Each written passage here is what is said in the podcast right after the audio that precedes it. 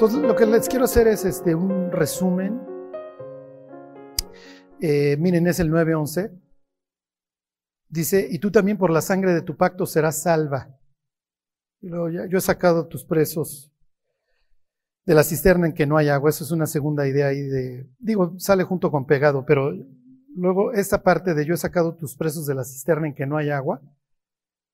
Voy a ver si me pusieron atención cuando veíamos a Jeremías a ver qué, implica esa expresión.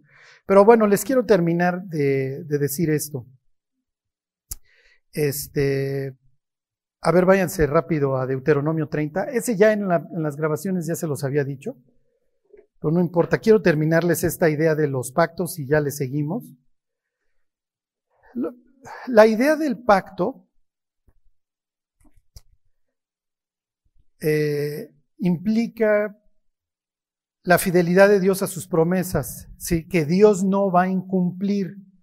Y no sé si lo pude transmitir de forma correcta en, la idea del pacto que celebra Dios con Abraham cuando le dice parte los animales, ¿se acuerdan? Son puros animales que luego se van a relacionar con el sacrificio. Las aves, que también tienen que ver.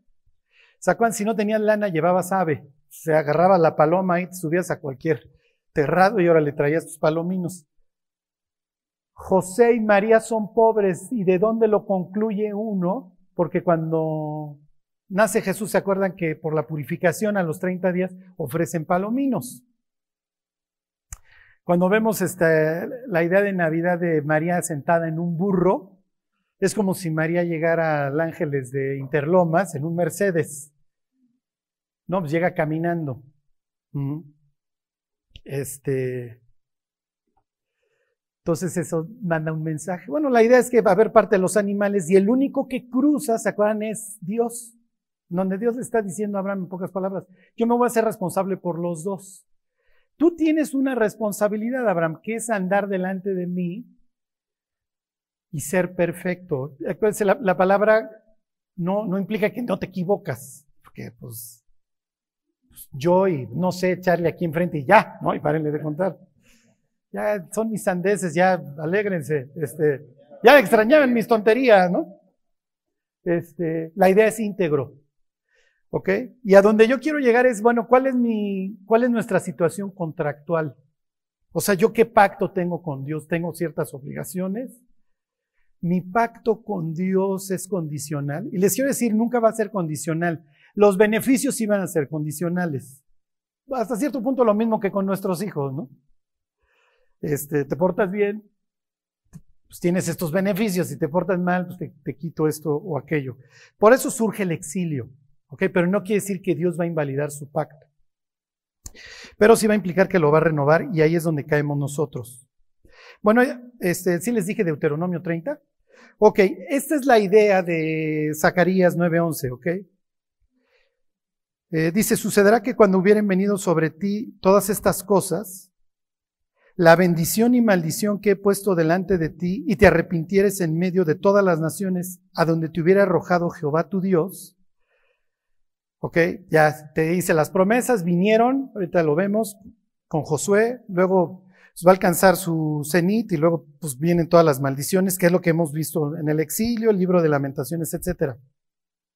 Dice, te convirtieres, aquí la palabra para nosotros sería te arrepintieres, o sea, te volvieres a Jehová tu Dios y obedecieres a su voz conforme a todo lo que yo te mando hoy, tú y tus hijos, con todo tu corazón y con toda tu alma, entonces Jehová hará, Jehová hará volver tus cautivos y tendrá misericordia de ti. Y volverá a recogerte de entre todos los pueblos a donde te hubiera esparcido Jehová tu Dios. Aun cuando tus desterrados estuvieran en las partes más lejanas que hay debajo del cielo, de ahí te recogerá Jehová tu Dios y de ahí te tomará. ¿Ok? Entonces, Zacarías 9:11 no es algo que simplemente es una promesa que saca Zacarías de la cabeza, viene de acá. Entonces es una forma de darle confianza al pueblo de que, bueno, miren, todo está destruido, pero lo tenemos que reconstruir. Y Dios, por la sangre del pacto, va va a cumplir todo lo que nos prometió. Nuestra única parte es arrepentirnos, volvernos. ¿Ok? Entonces ya estamos bajo la bota persa, ni modo, pero tenemos confianza. Ok, miren, aquí está, y esto es lo que, lo que realmente el fondo de todo.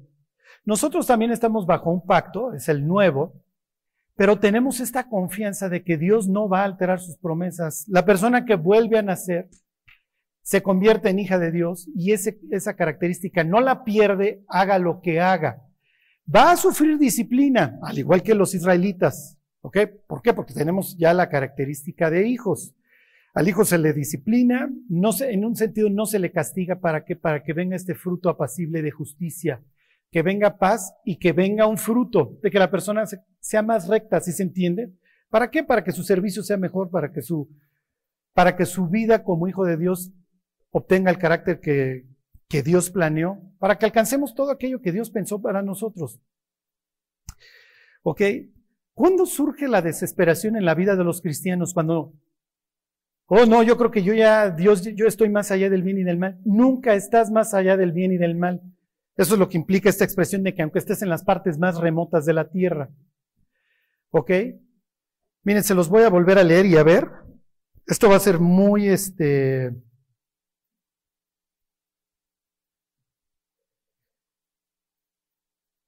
donde este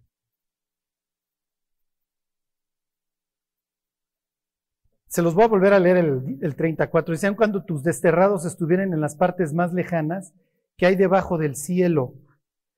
¿Quién me dice dónde se, eh, se utiliza esta expresión que hay debajo del cielo? ¿Eh? Sí, díganme otro lugar.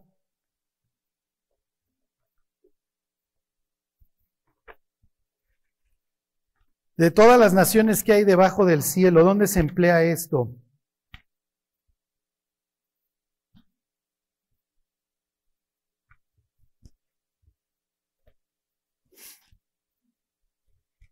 Piénsenlo. ¿Esta profecía ya se cumplió o no? Ahí voy, ¿eh? Es que se las... Siento que salió medio un poco elevada la pregunta. Dijo, ya ni yo la puedo contestar, ya me metí en camisa de once varas. Fíjense, se los leo desde el principio, 2.1.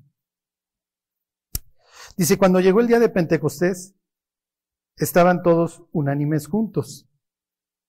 Y de repente vino del cielo un estruendo, como de un viento recio que soplaba, el cual llenó toda la casa donde estaban sentados. Acuérdense que una de las palabras, de, una de las formas de nombrar el templo es la casa, es la casa de Dios, ¿ok? Dice, y se les aparecieron lenguas repartidas como de fuego, asentándose sobre cada uno de ellos. Este, miren, no me quiero meter en camisa de once varas, pero en la literatura intertestamentaria de los judíos, el templo está hecho de lenguas de fuego.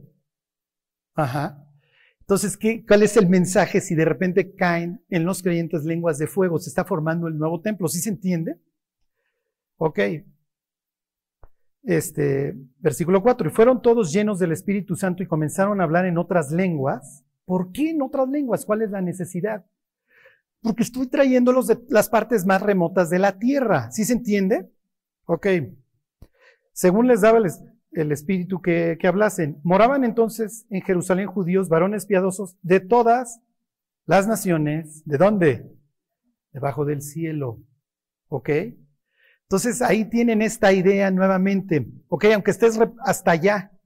Entonces, ¿qué es lo que acaba de suceder? Hace 50 días, Cristo murió, Cristo resucitó, y ahora ¿qué es lo que está haciendo? Está trayendo a las naciones. Y esta es ahora nuestra responsabilidad bajo el nuevo pacto, ¿ok?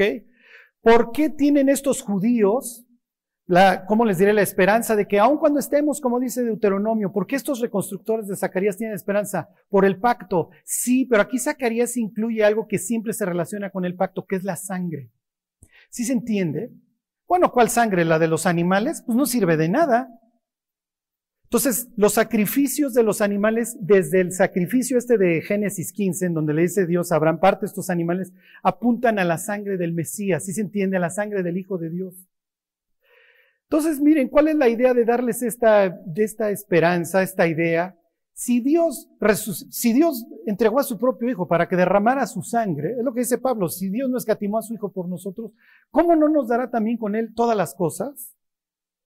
Y todas las cosas para que podamos llevar a cabo el plan de Dios en, en esta vida y luego efectivamente la recepción de todas las cosas en el cielo. Nuestro destino próximamente, Charlie, ¿como cuántos días? No sé. Pero nuestro destino próximo, para cómo se ve la cosa, es el cielo. Ya se acabaron las preocupaciones. Se acabaron las enfermedades, se acabó la muerte, se acabó el dolor, se acabó todo. Una de las cosas que yo me pregunto en el cielo es si va, si va a permanecer esta idea, y yo creo que sí, porque así nos crearon, de querer siempre alcanzar algo más. Sí, no puedo concebir a un ser humano que no, que no quiera alcanzar algo más. Pero mientras tenemos muchas cosas que alcanzar en esta vida, ¿eh? Ya no echar de gritos. ¿Qué les parece? Ajá. Digo. Bajarle dos rayas al afán. En serio. Pienso que ya no solamente este, el cáncer de estómago por estrés es una cuestión de los incrédulos, ya también es de la iglesia, ¿sí? O sea, ¿a qué hora dejamos de ver a Cristo derramando su sangre en la cruz por nosotros y diciendo, maestro, ya te resolví la vida, ya tus pecados ya los borré, sé feliz, ya, digo, más o menos en el mundo vas a tener aflicción, pero llévatela más leve. Sí. Hace poco me enfermé horrible del estómago. Y les voy a decir qué es lo peor. No sé si me enfermé por estrés o porque me comí un sushi podrido. O por las dos. Sí, ya me llovió sobre mojado. Entonces, la otra vez me meto a la regadera. Pienso que es de los pocos sitios en donde no te puedes afanar tanto. Digo, ver la timba y dices, bueno, tengo que enflacar, este, no sé, pero. Y siento que. Digo, y entre paréntesis, les doy, les doy gracias por orar por mí, pero pienso que las oraciones así de personas fue de. Ya tienes que bajarle dos rayas. Cristo murió por ti. Y tienes que empezar a vivir lo que enseñas. Y si tú le estás diciendo que los, a las personas que estos cautivos tienen una esperanza, aunque todo esté destruido por la sangre del pacto, bueno, pues tú también. Ajá. Entonces, miren, hoy los judíos, los ortodoxos dicen, nosotros somos los hijos del pacto. Sí es verdad. Digo, todavía no se dan cuenta que quedó obsoleto el pasado y que hay uno nuevo, ¿no? Pero dice, ¿sobre la base de qué? La Biblia dice que, pues, y tú por la sangre de tu pacto, siempre va asociada con sangre este concepto. ¿Y tú crees que por la sangre de una, de una oveja o de un chivo te vas a salvar? Digo, todos los carniceros del planeta y todos los de los rastros serían santos. Eso es a lo que se dedican y muchas veces con mucha crueldad. Bueno, para terminarles a ver esta idea hasta donde llegue a ver, váyanse este, a Éxodo 19. Entonces, miren, ahorita regresamos, si da tiempo, al Nuevo Testamento. Por eso dice la carta a los hebreos que el pacto en el que estamos nosotros este, inscritos está fundamentado sobre mejores promesas. Y no quiere decir que el, pacto del Sinaí no, no funcionara, ¿sí? Pero luego, ¿qué es lo que va a decir Jeremías? Oye, vino tal destrozo que vamos a tener que celebrar uno nuevo. Este ya Está violado por todos lados.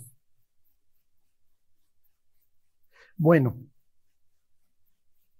19.10. Miren, este concepto también es muy importante para nosotros, porque a veces pensamos, y si no nos da tiempo lo vemos próxima semana, como estoy bajo nuevo pacto ya, no, ya soy irresponsable. No. No, porque el pecado nunca ha satisfecho ni antes del nuevo ni, ni después. Es lo que pues, Israel no entendió.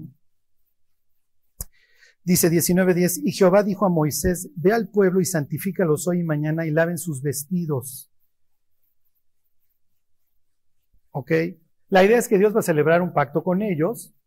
Ya, los, ya te libré de Egipto, yo soy tu rey que te saqué de la esclavitud y te voy a, y voy a celebrar contigo un pacto, o sea, de vasallaje. Yo voy a ser tu rey, tú vas a ser mi vasallo.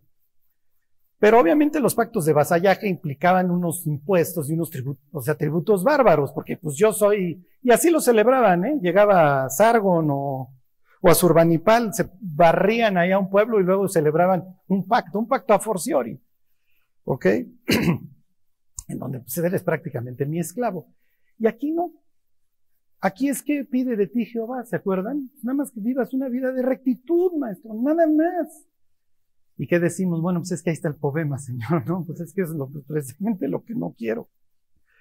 Pero el pecado nunca ha satisfecho a nadie. Y hoy vemos un mundo pues que ya, ya total y perfectamente desquiciado, ¿no? Y además, en descenso constante. Porque bueno, pues ya vámonos por el lado del pecado y nadie se queje y no vayas a decirle a fulanito que la está regando porque se te dejan venir todos. Y este, y hay una versión hacia la santidad horrible. Y es como el perro rabioso que le da hidrofobia, que se está deshidratando, pero cuando ve el agua no la quiere.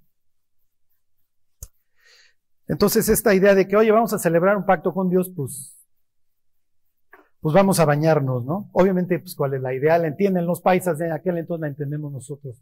Ok, tengo que, que buscar una vida de rectitud. Fíjense, 19.11, y estén preparados para el día tercero, qué raro, ¿no? Pues es el día que va a resucitar el Mesías. Dice, porque al tercer día Jehová descenderá a ojos de todo el pueblo sobre el monte Sinaí. ¿Cuál es la idea del monte? Eso ya se lo saben de memoria. La idea es que asciendas. Cuando la siguiente vez que lean los salmos, del 120 en adelante son salmos, digo no todos, si mal no recuerdo son 18, que les llaman salmos de ascenso, porque eran los que cantaban los peregrinos cuando subían a Jerusalén para adorar en las tres fiestas anuales. Ok, entonces, ¿cuál es la idea? Purificados los corazones, las mentes, es lo que diría la carta a los hebreos, de mala conciencia, y esta idea de estar ascendiendo, porque si no nos volvemos locos. ¿eh? La idea de estar buscando una mejor vida al lado de Dios. Ok, dice versículo 12, señalalas término al pueblo en derredor, diciendo, guardaos, no, no subáis al monte ni toquéis sus límites. Cualquiera que tocar el monte de seguro morirá. Es un momento solemne y va a descender Dios. La carta a los hebreos, si se acuerdan, toma este pasaje y dice, nuestro pacto es mejor. No nos hemos acercado al, monte que no se podía tocar ni palpar, sino al monte de Sión, a la Jerusalén celestial a los espíritus de los justos hechos perfectos. Tenemos un camino nuevo y vivo que Dios nos abrió a través de la sangre, precisamente esta de la que hablaba Zacarías 9:11. Bueno, me voy a brincar este al 16. Dice, aconteció que al tercer día, cuando vino la mañana, vinieron truenos y relámpagos y espesa nube sobre el monte y sonido de bocina muy fuerte y se estremeció todo el pueblo que estaba en el campamento. ¿Cuál es la idea? ¿Por qué todo este show? ¿Cuál creen que es la idea? ¿Mm? Ajá, está viniendo Dios. ¿Y cuál es la idea? ¿Eh? Sí, que, o sea, ¿cuál sería la idea? ¿Qué creen que Dios está provocando en su pueblo? Temor, miedo. ¿Ok? ¿Por qué? Porque, y luego lo va a decir se lo va a decir Dios a Moisés, ojalá tuvieran este corazón y simplemente me temieran. ¿Por qué? Porque Dios considera el temor a Él, y lo entendemos, no es de que, ay, Dios es malo, no, sino, contigo me voy a ir por la derecha, Dios. Porque entiendo que en el instante que yo me salga de tu voluntad empiezan los peores problemas. Entonces la idea es generar temor en el pueblo. ¿Por qué? Porque si no le tenemos temor a Dios, ¿saben cuál es el resultado? Le tenemos miedo a todo lo demás. Cuando nos salimos de la voluntad de Dios, todo empieza a desquiciarse, todo... Dejamos de ser sabios, ya no sabemos qué hacer, ya no sabemos a qué árbol treparnos, nos volvemos locos.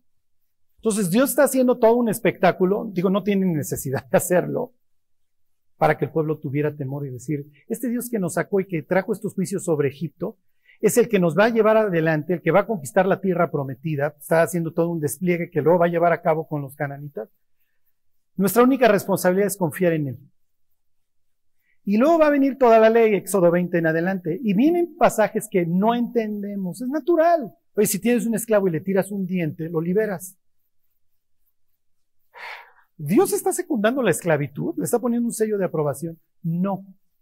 Dios está operando bajo un contexto, ¿sí se entiende? Como lo hace hoy. Ese es el contexto, esa es la forma de vivir en el mundo, pero va a traer una ley mucho más atenuada. O sea, los otros pueblos, olvídense. O sea, por ejemplo, el hecho de que al homicida lo matas, o sea, los hititas, los vecinos de arriba, si tú matabas a alguien, te daban a alguien. Digo, este, tú le dabas a alguien al, al este, al ofendido. Oye, me mataste. Yo no puedo decir chistes del matrimonio, pero bueno, este, ya saben por dónde iba el chiste, ¿no? Este, oye, me mataste a alguien de mi comunidad. Y entonces, ¿cómo se? Pues ahí te va otro. Ya no la de jamón. Y Dios diciendo, espérate, para mí la vida es sagrada. Entonces, el que derrame la sangre, lo mata. Si no, vas a generar una, una sociedad enferma. Entonces, va a venir una ley que es mucho más benigna que la de los vecinos. Entonces, Dios diciéndoles, yo te estoy dando una ley ejemplar para que tú seas un pueblo ejemplar. Entonces, el principio de la sabiduría para ti es, tú tienes que tener temor de Dios. Y eso te va a restringir de hacer muchas cosas que finalmente acabarían destruyendo, ¿saben a quién? A uno mismo. En guardar tu ley, diría David, hay grande galardón. Él lo sabe, porque él acabó destruyendo su vida precisamente por violar la ley de Dios. Bueno, Ok, versículo 17. Y Moisés sacó del campamento al pueblo para recibir a Dios y se detuvieron al pie del monte. Ok. ¿Cuál es la idea de salir el éxodo nuevamente aquí? Que va permeando toda la escritura hasta el Apocalipsis. Te, saco para que recibas a Dios. ¿Ok? Entonces nosotros, si bien vivimos en el mundo, no vivimos como el mundo.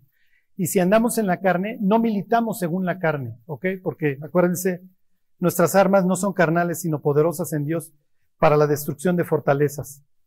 Bueno, a ver, váyanse a capítulo 24, ahí mismo en el Éxodo. Ya no nos va a dar tiempo, pero no importa. La próxima semana terminamos de ver esta idea del, pacto. Que lo, lo más importante que sepan, todas estas promesas de que Dios no va a mudar su pacto.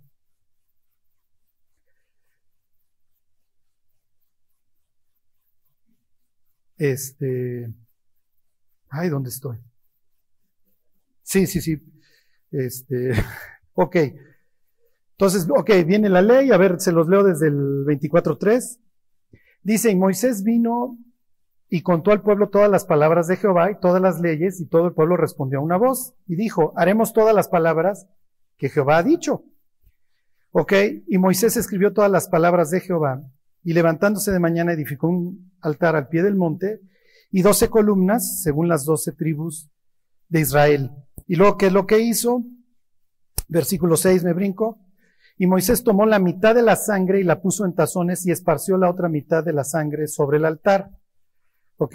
Y entonces ya saben, vierte sobre el pueblo y vierte sobre la ley. Entonces, nuevamente quiero que vean esta idea de la sangre. ¿Ok? Entonces, ¿Para qué? Para que recordemos que todo lo que disfrutamos, toda nuestra nueva vida, todo está salpicado de sangre y no la sangre de cualquiera, la sangre del Hijo de Dios. ¿Qué es lo que va a decir? Este, fíjense, a ver, este, a ver el versículo 8. Entonces Moisés tomó la sangre y roció sobre el pueblo y dijo, aquí la sangre del pacto que Jehová ha hecho con vosotros sobre todas las cosas. Pregunta, y así lo hubieran visto los vecinos, ¿se va a derramar la sangre de algún ser humano aquí?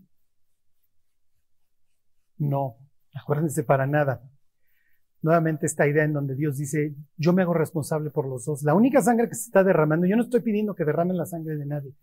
La que se va a derramar es la mía. Lo único que yo te pido es, ¿qué es lo único que Dios va a acabar pidiendo en última instancia? A los judíos de aquel entonces y a nosotros, ¿qué creen que es? Sí, sí, pero antes de la obediencia.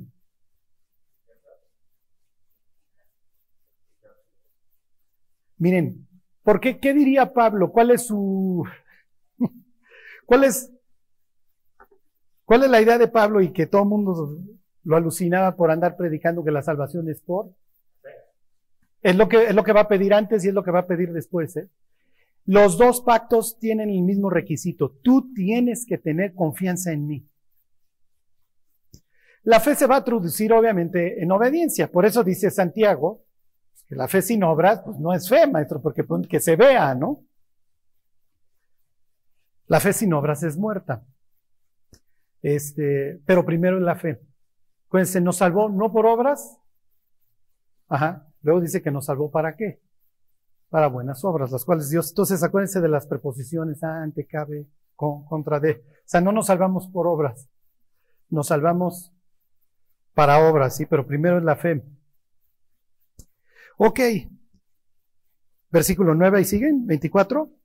Dice, y subieron Moisés y Aarón Nadab y Abiú, y setenta de los ancianos de Israel, y vieron al Dios de Israel, y había debajo de sus pies como un embaldosado de zafiro, misma escena de luego de Ezequiel 1 y de Apocalipsis 4, dice semejante al cielo cuando está sereno. Dice, mas no extendió su mano sobre los príncipes de los hijos de Israel y vieron a Dios y comieron y bebieron. ¿Qué están haciendo con él? Sí, obviamente es lo que dice, están, pero ¿qué clase de banquete es? Ok, los antiguos, y así por ejemplo era una boda, por eso es que había un banquete, celebraban la boda, separaban los dos papás, el papá de la novia y el papá de la hija, y se hacían promesas recíprocas. ¿Ok? Había promesas que implicaban la muerte. El adulterio implicaba la muerte, tanto del marido como de la mujer. No crean que el hombre podía este, andar fornicando, ¿eh? Este, y entonces, por ejemplo, decían, si tu hija, y el otro le contestaba, si tu hijo este, es infiel, la sangre se va a derramar. Y entonces se volteaban a ver la sangre que ya se les había embarrado en la, en la túnica cuando habían cruzado los dos el charco. Se hacían sus, promesas y sus advertencias recíprocas y luego venía un banquete. Ok, lo que está sucediendo aquí es que Dios ya les dijo, oye, A, B, C, y yo soy el Señor tu Dios que te saqué de la tierra de Egipto, no tendrás dioses ajenos delante de mí, etcétera, etcétera, etcétera. Se celebra, se, se hay esta sangre, entonces llega Moisés y, a ver muchachos, Dios nos está prometiendo derramar su sangre, la sangre de, de ninguno de nosotros se tiene que derramar. Está bien. Se derrama la sangre y vamos a cenar. ¿Y qué es lo que dice ahí? Que vieron a Dios. ¿Ok? Comen con Dios. ¿Con quién realmente están comiendo? Sí, están comiendo con Dios. Pero si a Dios nadie lo vio jamás y luego en el mismo Éxodo Dios le, le dice a Moisés que nadie verá su rostro y vivirá con quién están comiendo. Sí, claro, por eso cuando Jesús sale con la embajada de que es Dios, y lo leemos en el Nuevo Testamento como, oh, con razón se enojaban los fariseos, es que pues a Dios nunca nadie lo había visto jamás, no es cierto, comieron con él, celebrando en dónde, en el monte, porque la idea es que subamos, ¿dónde vamos a vivir en la eternidad? Pues en el monte de Sión. Ahí ya, ¿se acuerdan? Dice, ahí Apocalipsis 21, me paré sobre un monte y vi descender la ciudad de Dios, la nueva Jerusalén, ve sus fundamentos, etcétera, y dónde se va a estacionar, pues en un monte. Esta es la idea de tengo que tener una vida más elevada. No puedo andar hasta allá abajo. ¿Y quién subirá al monte? ¿Se acuerdan del Salmo 15? Bueno, pues el íntegro. Eso es lo que Dios está pidiendo de nosotros. Bueno, ya no vamos a alcanzar todo, váyanse nada más al libro de Josué. ¿Por qué Josué va a ser un testigo, junto con todos los ancianos que sobreviven con él, de la conquista y de que Dios cumple sus promesas? Nada más vamos a leer tres versículos o que son el 23.15 y luego el 24.15. Y si me acuerdo del otro, se los digo. Después de la conquista, lo que va a hacer Josué es confirmar el pacto para decirles, bueno, miren, Dios sí cumplió, conquistamos la tierra prometida, mandó las avispas estas, los tábanos para que triunfáramos, éramos un pueblo de puros, este, Miren, se los leo desde el 14, 23, 14. Dice, he aquí yo, yo estoy para entrar hoy por el camino de toda la tierra. Reconoced pues con todo vuestro corazón y con toda vuestra alma que no ha faltado una palabra de todas las buenas palabras que Jehová vuestro Dios había dicho de vosotros. Todas os han acontecido. No ha faltado ninguna de ellas. ¿ok? Es un recordatorio a la ley y a las promesas que venían en la ley. Entonces, realmente el mensaje de Josué, síganle como van, es por fe. Y les dice, pero así como ha venido sobre vosotros toda palabra buena que Jehová vuestro Dios os había dicho, también traerá Jehová sobre vosotros toda palabra mala hasta destruiros sobre la buena tierra que Jehová vuestro Dios os ha dado. ¿Ok? Versículo 16, y traspasaréis el pacto de Jehová vuestro Dios, que Él os ha mandado, yendo y honrando a dioses ajenos, ahí está esta idea. ok, fe. Fidelidad. Fíjense que Dios nos va a recompensar no por los logros, sino por nuestra fidelidad. Bien, buen siervo. ¿Ok? Al fin y al cabo, la fe implica esto, confianza.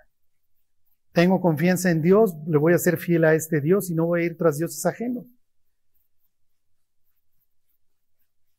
Ese es el, el, fondo del asunto, que los judíos se volvieron irreverentes ante Dios, perdieron el temor, no de la noche a la mañana, sino cuando vieron que los dioses ajenos ofrecían cosas mucho más rápido. ¿Ok? Pero pues imagínense comer diario palomitas de microondas, ¿sí? Se hacen en tres minutos, huelen riquísimo, y pues pones, vas tachando en el calendario los días y a ver qué día te, da cáncer terminal, ¿sí me explico? O sea, Dios no diseñó la vida para que, ah, pues ya lo obtuve. ¿Sí? Dios diseña las cosas para que tengan un fundamento muy profundo. ¿Ok? Por eso es que el matrimonio funciona cuando se tiene esta idea de que pues ya me comí la llave de la jaula, ya no hay salida. Y pues más vale que hagamos lo mejor de esto y que lo disfrutemos, porque ya celebré un pacto contigo hasta la muerte. Miren, la siguiente vez que vayan a una boda, vean la cara de los dos brutitos. Y es bien padre, ¿no? Yo no sé si ustedes son de los que chillan en las bodas. Yo ya no sé por qué chillo, sí, de alegría o de felicidad. Este, pero fui a una boda de un, hace 15 días o tres semanas. Y, y entonces, bueno, entró el cortejo así muy despacito y todo. Y realmente yo pensaba, como he traído toda esta idea del pacto en la mente por, por las pláticas, pues todos nos casamos hasta la muerte y es lo que prometemos ahí frente a todos. ¿eh? Y no pasamos por un charco de sangre, pero digo, valdría la pena empezarlo a repetir, ¿no? Este, oye, me estoy casando contigo hasta la muerte. Y me estoy comprometiendo contigo y eso qué es lo que provoca? Provoca seguridad. Piensen en todas estas doctrinas en donde dicen, no, tú pierdes la salvación. Oye, si mi salvación depende de mí, estoy en problemas. Es como un día un chavo que se dedica este, a cuestiones orientales y a la yoga y eso me dice, tú eres un Dios. Y le dije, te recomiendo el ateísmo. Ajá, si yo soy Dios, vuélvete ateo, maestro, porque el mundo está en severos problemas. Ajá. Entonces tenemos una, una nueva vida que no depende tanto de nosotros. Lo único que Dios nos pide es, sé fiel, ten confianza en mí. Más de eso no puedes hacer, ¿eh? Porque en serio, ¿qué podemos hacer para mantener la vida mañana? O sea, no, pero, digo, ah, o sea, piensen en esas personas que los atropelló el borracho en la banqueta, esperando, ¿sí me explicó? El transporte. Y se levantaron esa mañana sin saber que partían ese día a la eternidad, o sea. Pero tenemos esta falsa ilusión de control. Bueno, este, ya termino en este, váyanse ahí mismo a Josué y terminamos con esto. Josué 24, 24.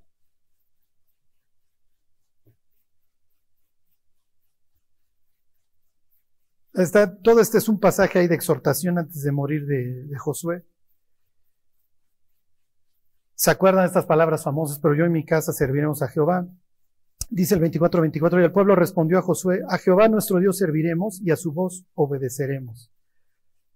Oh, a su voz. Mis ovejas oyen mi voz. Si oyeres hoy su voz. O sea, no es algo estático, no es simplemente algo que pensamos que el pacto, pues simple y sencillamente, ya ahí están las instrucciones, ahí está su constitución, muchachos, échenle ganas.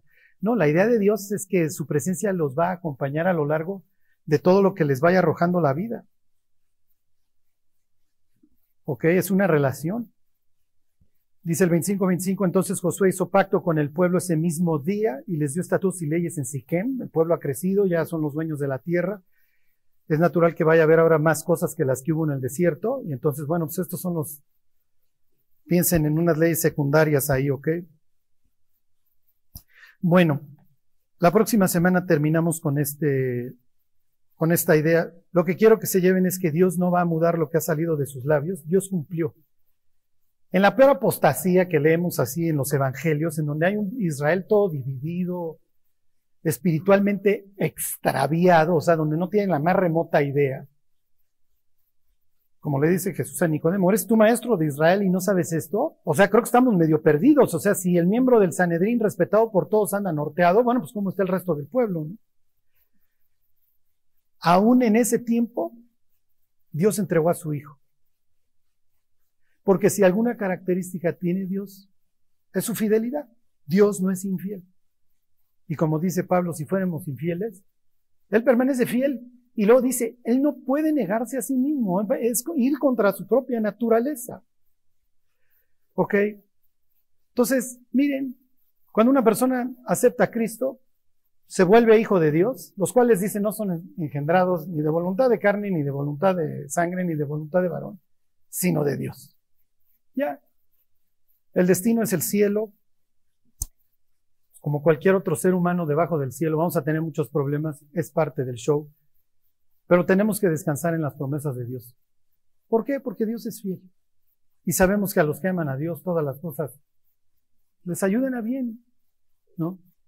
Quisiera uno tener una vida perfecta, pero miren, al fin y al cabo es durante las tormentas donde vemos a Dios. Es en los problemas donde se ve dónde realmente estaba nuestra confianza. Entonces, miren, ya como, como cuestión, este, pues no sé cómo decirles, personal o lo que sea, yo tuve que aprender este, aplicar lo que enseño. Es muy fácil decirle al de al lado cuando está sufriendo Filipenses 4, 6, 7. Mira, pues por nada estés afanoso, Ora, más sean conocidas tus peticiones delante de Dios en toda oración y ruego. Para que venga la paz de Dios que sobrepasa todo entendimiento. Pero bueno, todos hemos estado ahora en estas circunstancias del mundo en donde literalmente está desmoronando delante de nuestros ojos. Y no me refiero tanto a la salud de nuestros pulmones, me refiero a la salud mental. O sea, Miren las noticias acerca de la administración de hormonas a los niños. O sea, piensen en llegar con un niño y decirle, oye, te voy a administrar hormonas porque pues, eres Juan, pero pues, te, debiste haber llamado Juanita, ¿no? O sea, ya, ya, ya, ya nos habla de algo que pues ya, o sea, caput, tan tan, se acabó. Este, ¿en qué clase de planeta vivimos? Y es natural que nos, que estos sean unos golpes en el estómago y que nos querramos venir abajo y digamos, es que esto, Dios, ¿qué está sucediendo? Pero no podemos perder el gozo. O sea, a Pablo le tocó el imperio romano, le tocó Nerón, imagínense, este, le tocó estar preso en Roma. Cuando Pablo está predicándole a Nerón, el asesor de Nerón era Séneca, que hoy es famoso por este, pues, no sé, intelectual, como el filósofo, lo que, lo que le quieran llamar. O sea, Pablo se enfrentó también a un mundo secular sabio. Pablo se enfrentó a, a una autoridad civil dura, cruel. Se enfrentó a la prisión, se, se enfrentó a la soledad, pero aún desde el calabozo está siempre gozoso. Tarde o temprano esto va a acabar y recibiremos la corona de justicia la cual nos dará Dios a todos los que esperamos su regreso, ¿no? Y para eso tenemos que vivir lo demás. Lo demás cambia en dos minutos. No, no, no, no, no, hay mucho, no hay mucho que hacer en este mundo más que servir a Dios, ser diligentes y confiar en Él. Oye Dios, es que no me has dado ninguna base para confiar en ti. Voltea la cruz. Es que tú no sabes qué es el sufrimiento. No, sí sé. Sí sé qué es la soledad, sé, sé lo que es padecer el dolor, la, las tinieblas, la soledad. Lo que pasa es que miren, Dios donde nos ve ya sentados, es lo que dice Pablo ahí en, Efesios 2. Dios ya nos ve sentados en los lugares celestiales, ya. Para Él un día, ¿se acuerdan? Son mil años. Como una de las vigilias de la noche. ¿Qué vamos a vivir en los siguientes dos minutos de Dios? Que para nosotros se nos hacen eternos, ¿no? Por eso acuérdense del cuate que, oye Dios, para ti cuánto es un dólar? Son como tres billones de dólares. ¿Me das un dólar? Pues espérame un minuto, ¿no? Entonces, este... Dios ya nos ve sentados allá. Oye, Dios ya se te salió de control el mundo. No. Si no hubiera esta crisis mundial de ya de la gente no, no dejaría de buscar a Dios. Y es también cosas de lo que les he intentado hablar durante el estudio de Apocalipsis. No es que Dios se goza, a ver, ahí va fuego y azufre, muchachos, mezclado con sangre. Te tengo que aventar esto porque tu otra opción es irte directo al infierno. Y ahí vemos las multitudes de toda tribu, pueblo, lengua y nación convertidos, porque pues un día abrieron la llave, salió sangre. Y todos tenemos familiares que dices, hijo, este nunca se va a convertir, y Dios dice, dame chance, vas a ver si no lo aflojo. Digo, un día que no salga el sol, vas a ver si no empiezan a cuestionar si, si el universo sí tenía alguien que, lo que le estuviera dando el orden que tiene. No lo tiene de gratis. Pero bueno, entonces vamos a terminar orando.